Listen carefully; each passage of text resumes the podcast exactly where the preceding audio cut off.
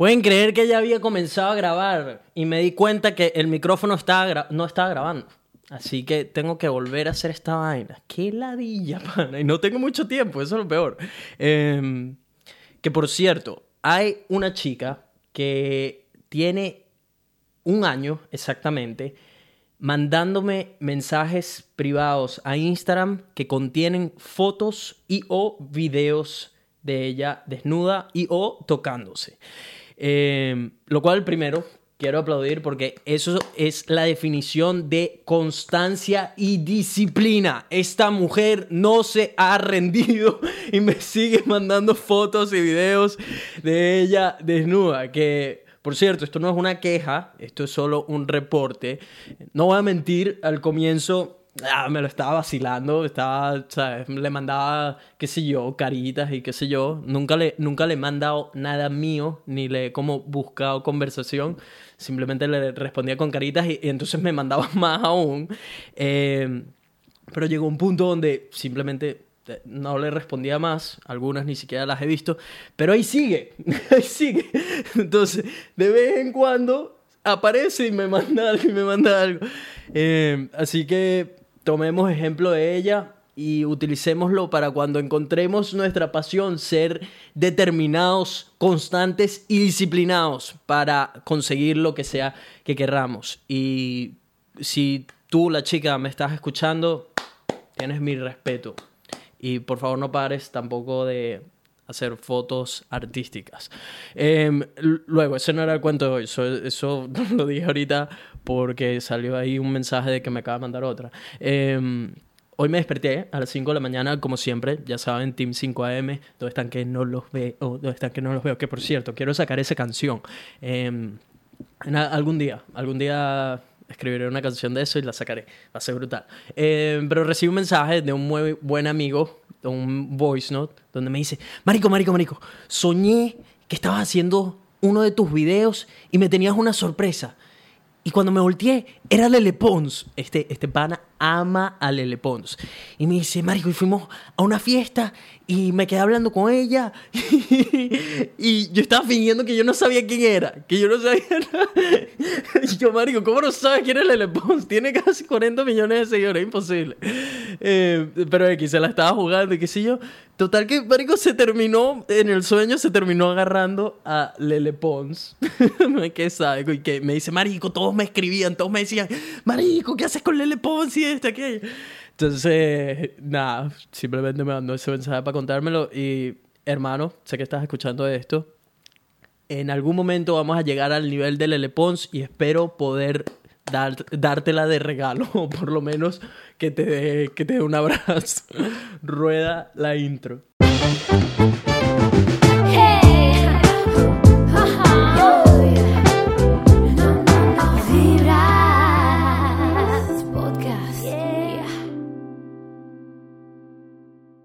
¿Qué dice la gente? Buena vibra, bienvenidos a otro episodio de Vibras Podcast, donde hablamos de puras vainas positivas. Mi gente, si son nuevos en el programa, mi nombre es Nelson.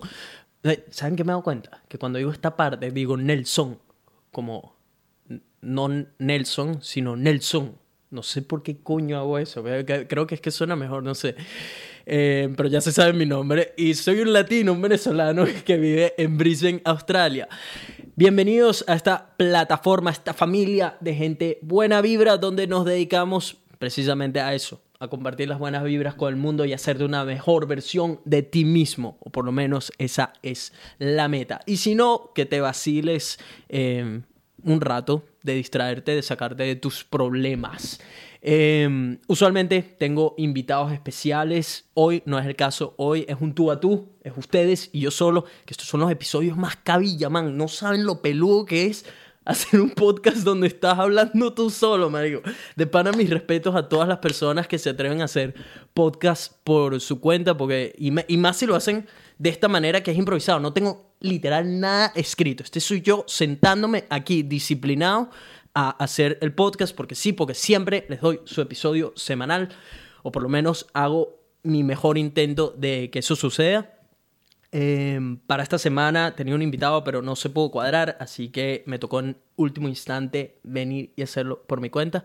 Por cierto, si hay alguien de Australia que esté escuchando este podcast y sabes de alguna persona full buena vibra, o alguien que esté trabajando duro, alguien que tenga algún talento, alguna historia brutal para compartir, por favor, llégate a los DMs, compárteme quién es la persona para traerla de invitado al podcast. Sería brutal, que me estoy quedando sin gente, no sé a quién es entrevistar, no tengo, no conozco a, tantas personas de la comunidad latina em, que se animen a venir al podcast a contar alguna historia brutal.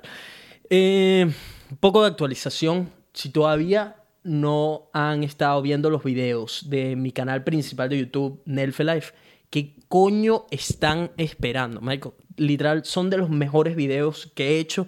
Están muy buenos. Estoy sacando tres episodios semanales, lunes, miércoles y viernes, que es un montón de trabajo. Michael, literal. Nadie se imagina la cantidad de trabajo que hay detrás de cada uno de esos videos. Así que sería brutal de que si no los has visto, pásate chequéalos. Si no te gusta, vete a la mierda y no tienes que verlos más. Si te gustan, por favor, déjame un like, comenta, compártelo y suscríbete. Golpea ese botón rojo que es gratis y me ayuda un montón sobre todo los comentarios del like también ayudan a que yo entienda el feedback, ayuda al algoritmo de YouTube y a que lleguemos a millones de personas, que esa es la meta final, por supuesto. Si tampoco eres parte todavía de este canal de YouTube de Vibras Podcast, que usualmente lo escuchan mil personas semanales, marico, ¿qué coño esperas para darle al botón rojo? Golpéalo, ¡puc! Ya, estamos cerquita, cerquita de pisar los mil suscriptores, estamos por 800 y algo, así que vamos que sí se puede, vamos que sí se puede. Si todavía no has dado la extramilla de venir a apoyarme en el canal de YouTube, por favor, dale a ese botón rojo. Luego, eh, Pasando a lo que es, que por cierto, hoy no tengo mucho tiempo, este probablemente va a ser uno de los podcasts más rápidos que he hecho, eh, pero con todo eso vine a hacerlo, porque eso se trata de dar el ejemplo de si les digo que hay que trabajar duro, de que hay que ser disciplinados, así no tenga nada preparado, estoy viniendo al campo de batalla, estoy viniendo a grabar el podcast, porque de eso se trata, de echarle bolas y de no ponerse excusas. Fácilmente hoy me pude haber puesto una excusa de tipo, no, marico, no puedo grabar, no tengo nada preparado, lo que sea, pero no, ese no es el caso. Así que lo que quería compartirles hoy es algo que leí hace poco, que me parece muy, muy bueno y muy importante y que probablemente el 99.9% de nosotros fallamos eventualmente en esto, pero no se preocupen, porque hay solución.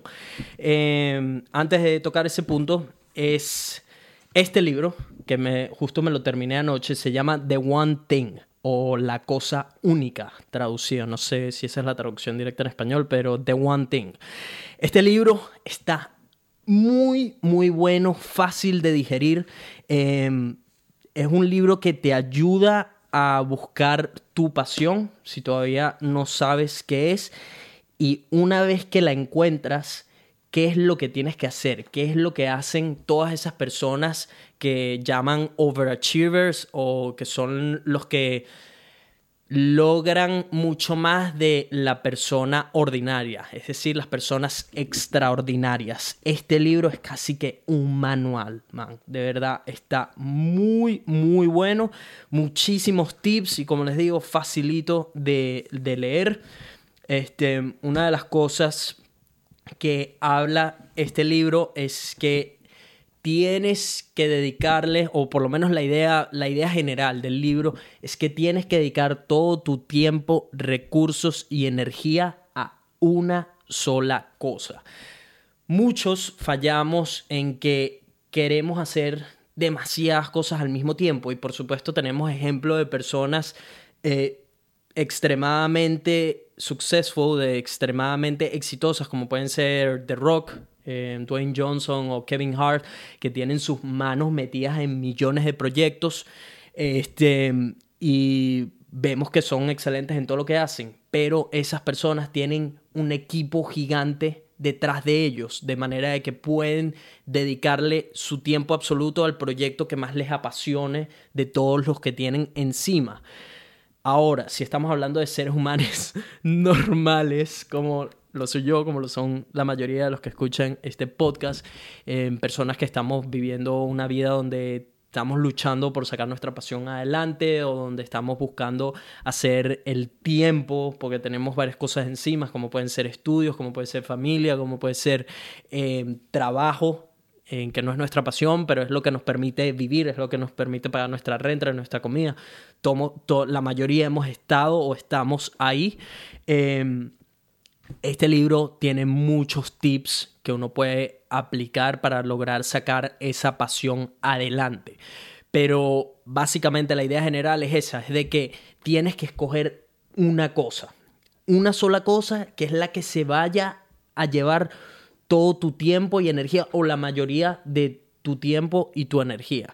Les pongo un ejemplo. En mi caso, recuerdo que desde hace tres años, al comienzo, ya nadie me lo dice porque ya entendieron, creo que eso no va a suceder, eh, pero al comienzo todo el mundo me estaba diciendo tipo, no, haz ontología, sigue, saca tu... Eh, tu revalida de odontología en Australia y todo esto, y lleva lo de los videos por un lado, lleva lo de los videos por un lado, no sé qué, y puede ser exitoso en las dos o lo que sea. Y, marico, la triste verdad es que eso no es así. No se puede, no se puede. ¿De qué manera eso pudiera funcionar? Bueno, si iba a ser un odontólogo que hace videos, digamos, de odontología, pero eso no, yo no quiero no he querido hacer videos de odontología, mis videos son de aventura y de motivación y de todo este tipo de cosas, ¿no? Entonces no era compatible. Y desde, algún, desde un principio algo me decía que tenía que, o sea, algo dentro de mí era tipo, marico, tengo que escoger una, así de claro, porque rara vez, no rara vez, es que, es que eso no sucede, no puede ser extraordinario en muchas cosas a la vez. Son casos muy particulares cuando una persona es excepcional en distintos ámbitos al mismo tiempo. Así que puede ser bueno, puedes tener un buen nivel en varias cosas, digamos, puedes ser un buen odontólogo y un buen youtuber y un buen atleta, pero no eres excepcional en ninguna. El que pone su energía en varias cosas al mismo tiempo avanza muy poco en varias cosas al mismo tiempo, a diferencia de la persona que pone absolutamente todo su tiempo, energía y recursos en una cosa. Y de eso se trata este libro. Em, como les digo, altamente recomendado.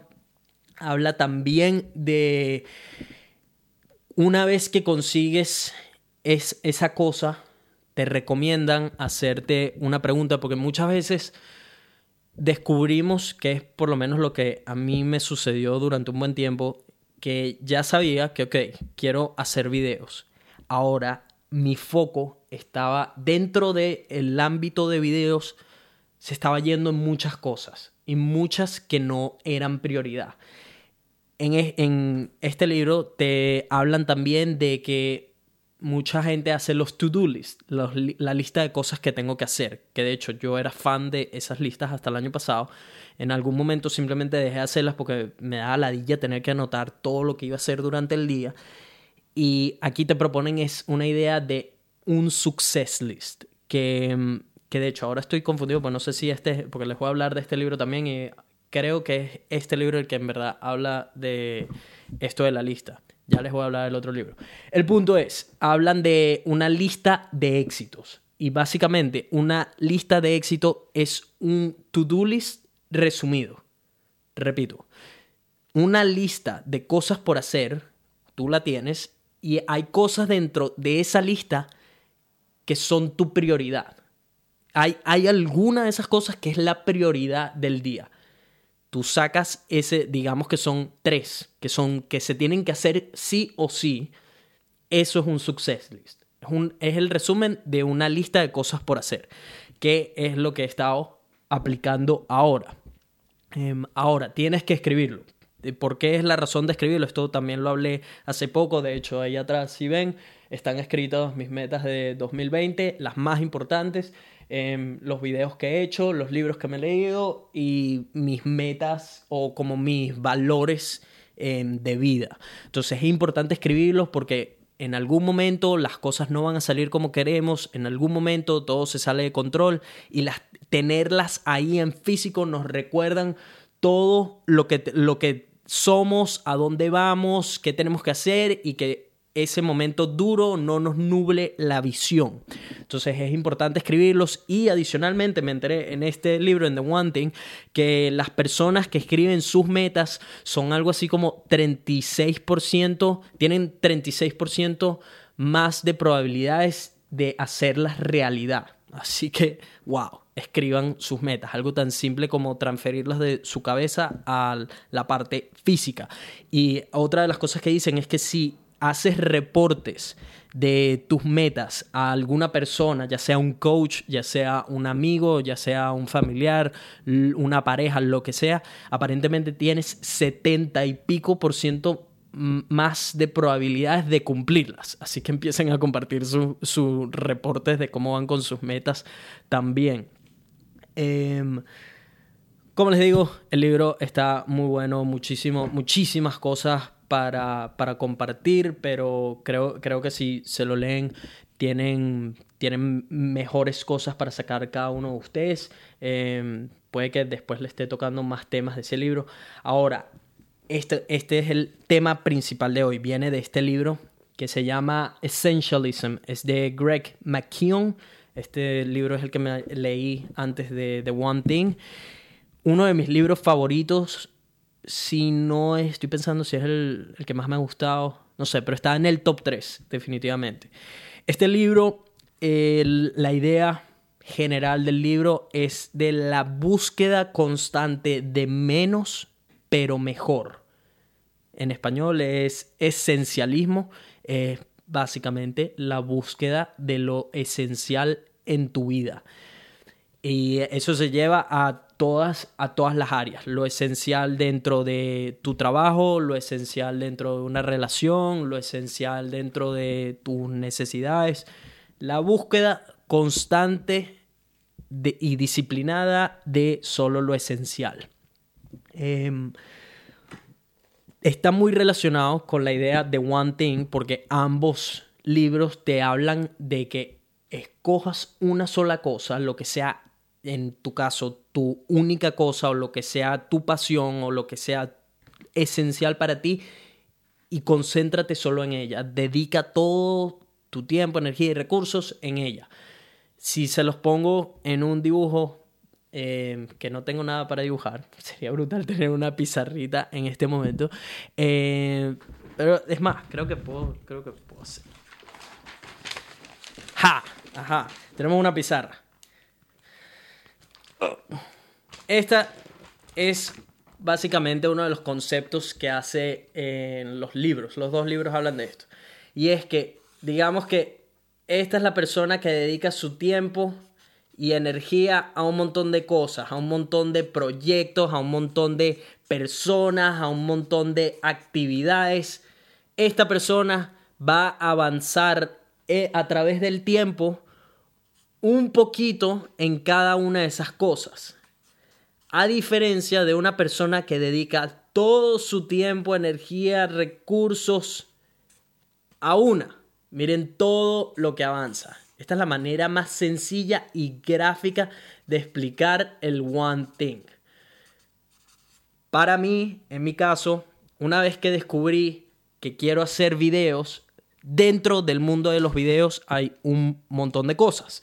O sea, puedes hacer freelance, puedes hacer videos de deportes, videos de bodas, videos de, de YouTube, demasiadas cosas dentro de esto. Entonces, en un punto, estaba haciendo muchas cosas y estaba de alguna manera avanzando, pero no avanzando a una velocidad constante dentro de lo que de verdad quiero. Entonces, ahí fue donde entró en juego em, este, sobre todo este libro de La Cosa Única, y era definir, ok, dentro del mundo de videos, ¿qué es lo que quiero? Es definir la meta más grande que tengas. Y tienes que pensar en grande porque si no piensas en grande, te estás limitando. De eso también habla el libro, de cómo las personas que llegan a ser extraordinarias o que llegan a conseguir resultados extraordinarios, desde un principio estaban pensando en grande, muy, muy grande. No se trata de pensar en imposible, pero se trata de pensar en algo que te dé miedo, en algo que tú mismo no estés seguro de que pueda suceder. De manera de que inclusive si no lo logras, vas a quedar antes de eso, vas a quedar un poco antes de eso.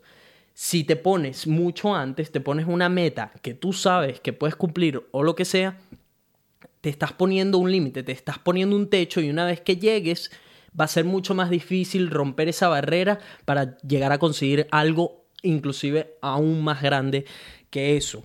Entonces, desde un principio, sueñen grande, piensen en grande, pero que sea posible, que sea posible. Eh, y eso, trabajen duro en, en persecución de eso que quieren. Ahora, el tema que quería tocarles de este libro de Essentialism tiene una parte donde explica el poder de decir que no.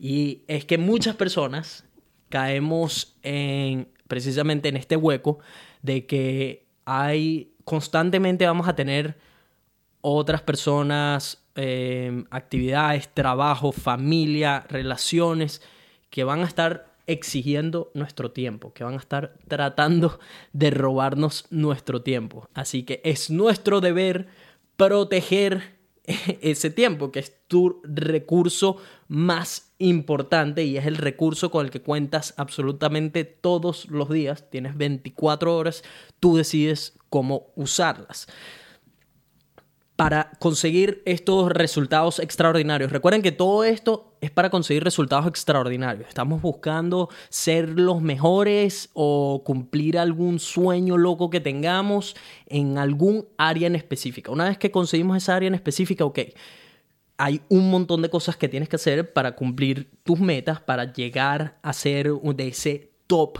5% de personas extraordinarias. Una de ellas es saber proteger el tiempo con el que cuentas. ¿Cómo lo haces? aprendiendo a decir que no, porque todos hablamos del sí. Di que sí, di que sí a todo lo que puedas, sí, sí, sí, sí, sí, pero nadie habla del que tienes que decir que no. Y por cada sí que dices, tienes que decir mil nos. El no básicamente se tiene que convertir en, en uno de tus mejores amigos. Es muy fácil definir cuándo decir que sí. Es probablemente lo más fácil y lo puedes simplificar con algo tan sencillo como decir que sí solo a las cosas que te emocionan.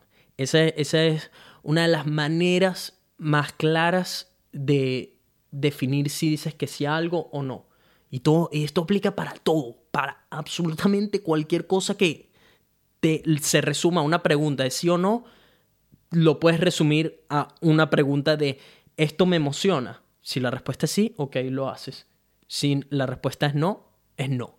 Ahora, hay otras preguntas que puedes agregar para hacer la, decisión un poco más certera y no solo pensar en, porque a veces puede que nos estemos dejando llevar solo por emociones. Em, si estamos hablando, por ejemplo, en mi caso de que me digan, eh, hey, ¿quieres ir a surfear?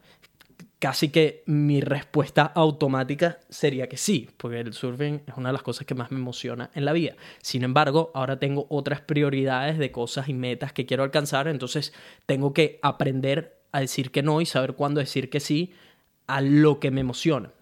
Ahora, ¿qué otro tipo de preguntas puedes agregar em, cuando no sabes si estás en la disyuntiva de, bueno, sí, sí, no, no sé qué, pero esto me emociona? Es entender que en el momento que le estamos, le estamos diciendo que sí a algo, estamos diciendo que no a algo más. Eso es, eso es, o sea, tiene que ser casi que tácito. En el momento que me comprometo, digamos, me estoy comprometiendo, por ejemplo, a ir a surfear, estoy diciéndole que no a editar.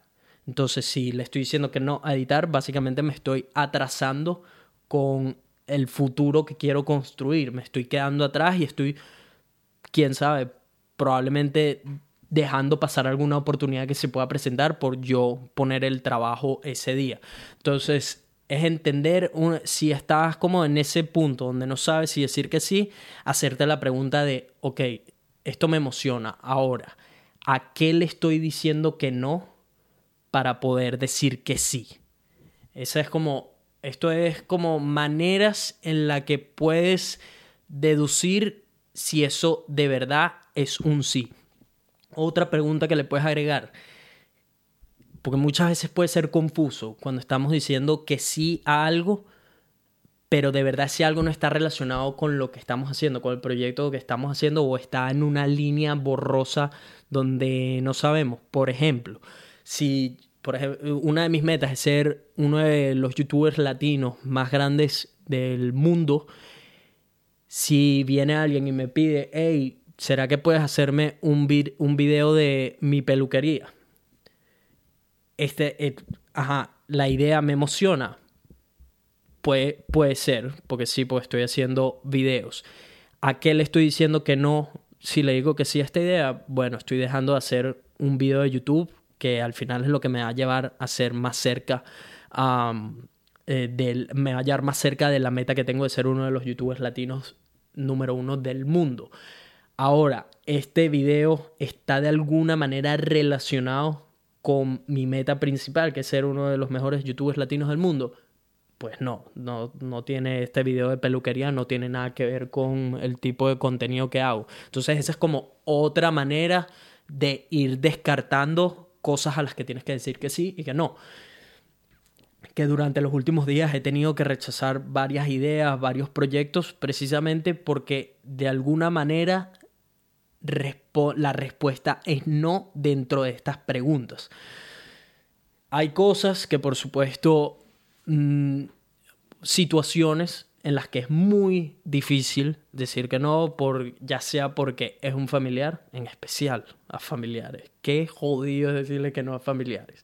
Em, a mejores amigos, a buenos amigos, em, oportunidades donde hay buen dinero de por medio pero al final tenemos que pensar a futuro. Al final tenemos que pensar no en la gratificación instantánea que podemos conseguir, ya sea porque estamos haciendo algo por dinero o por quedar bien con una persona o porque estamos haciéndolo simplemente por complacer a las otras personas o, la, una de las que caemos constantemente en la que no queremos quedar mal con la otra persona, no queremos que se molesten con nosotros o eso, perder el respeto de alguien. Y digo eso entre comillas porque si en verdad en el momento que aprendes a decir que no, que esto lo he visto, esto lo he visto en las últimas semanas, em, que he tenido que decir que no a muchísimas, a varias personas y a varios proyectos, es que al final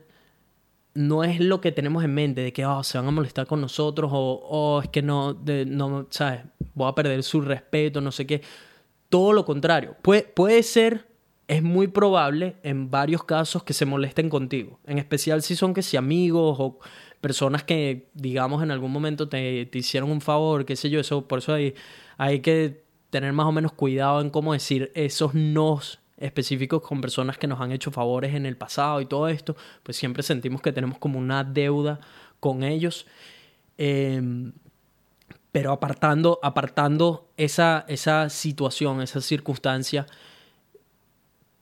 puede, puede que al principio se molesten con nosotros, que al principio digan como, oh, coño, ¿cómo me vas a decir que no si somos panas o qué sé yo, o es una buena oportunidad para ti, lo que sea. Pero al final, con el tiempo, si no lo vieron ahí mismo, con el tiempo nos van a tener más respeto aún. Porque tuvimos la, el carácter y el valor de decir que no porque tenemos otras prioridades. Eso es de respeto. Eso, de hecho, a mí ahorita una persona que me diga, mira, bicho, me encantaría, pero no, porque, porque esto, esto y esto. La idea no es, no es dar un no rotundo, de, de decir, hey, ¿será que me puedes hacer un video? No, no, esa tampoco es la idea. Pues, por supuesto, ahí lo que estás haciendo es quemando relaciones. O sea, tiene que ser una manera táctica de decir que no. Hay millones de maneras de decir que no. De hecho, aquí en el libro te dan varios ejemplos. Em, algunos de ellos pueden ser no, pero dar una solución. O sea, dices, eh, hey Nelson, ¿será que me puedes hacer un video de mi peluquería? Viene Carmen, no sé, digamos, un nombre inventado. Carmen viene y me dice, hey, ¿será que me puedes hacer un video eh, para mi peluquería? Oye, Carmen, me encantaría, pero lamentablemente en este momento no puedo. Y ahí ofreces otra solución. Este es el no que ofrece además otra solución. Sin embargo, conozco a otra persona que probablemente puede disponer del tiempo para hacerlo. Ese puede ser una de las cartas que te puede jugar. El no acompañado de una solución o de algún, consejo. Tipo, no, no lo puedo hacer, sin embargo, tal persona puede hacerlo. Otra de las maneras de las que habla ese libro es de la manera cómica de hacerlo. La manera cómica de hacerlo, que puede ser cuando viene un pana y te dice, coño, marico, hagamos, vamos a crear una compañía juntos, que sí, le dice, no, no, tipo, en jodedera, pero dejas claro básicamente que no. Em, esa es otra manera que probablemente es, es mejor aplicarlas con, con, amigos, sobre todo, diría yo, donde puedes jugarte esa carta de em, en plan de vacilón, pero estás diciendo que no. Otra de las que recomiendan es el awkward no, así lo llaman, el, el, no extraño, que es cuando eh, alguien, digamos, de la nada aparece y te da una idea o te dice algo que quieren hacer o lo que sea. Recuerden que a todas estas, todo el mundo nos está tratando de vender ideas u opiniones. Cualquier persona que, que venga a ti te está tratando de vender una idea o una opinión tú eres el que decide si la compras o no, si dedicas tu tiempo en ella o no. Em, entonces, es simplemente, literal, el libro dice, aplicar silencio rotundo. ¿Saben cuando vienen en esa situación incómoda de que quieres decir que no, pero no sabes cómo decir que no y queda todo en silencio incómodo?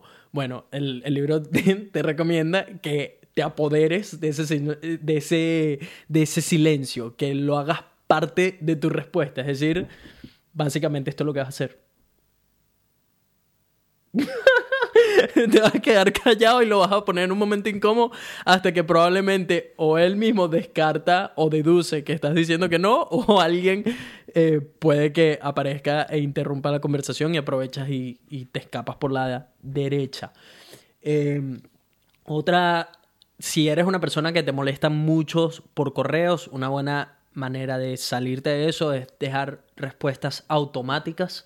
Em, un ejemplo que da esta persona cuando estaba escribiendo este libro es que puso, le mandaban millones de correos y lo que hizo fue poner respuestas automáticas en su correo de tipo, hey, me encantaría poder tener el tiempo para responderte, pero lamentablemente en este momento me encuentro eh, escribiendo un libro y ya, o sea, dejar tu email, que tu email abre por ti y de esa manera tú no estás diciendo que no directamente, así que es perfecto, esa ya probablemente la aplique en el futuro.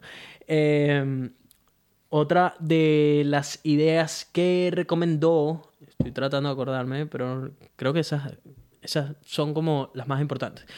Em, lo mejor que puedes hacer es eso, es saber aprender a qué es, porque al final es muy poco a lo que tenemos que decir que sí.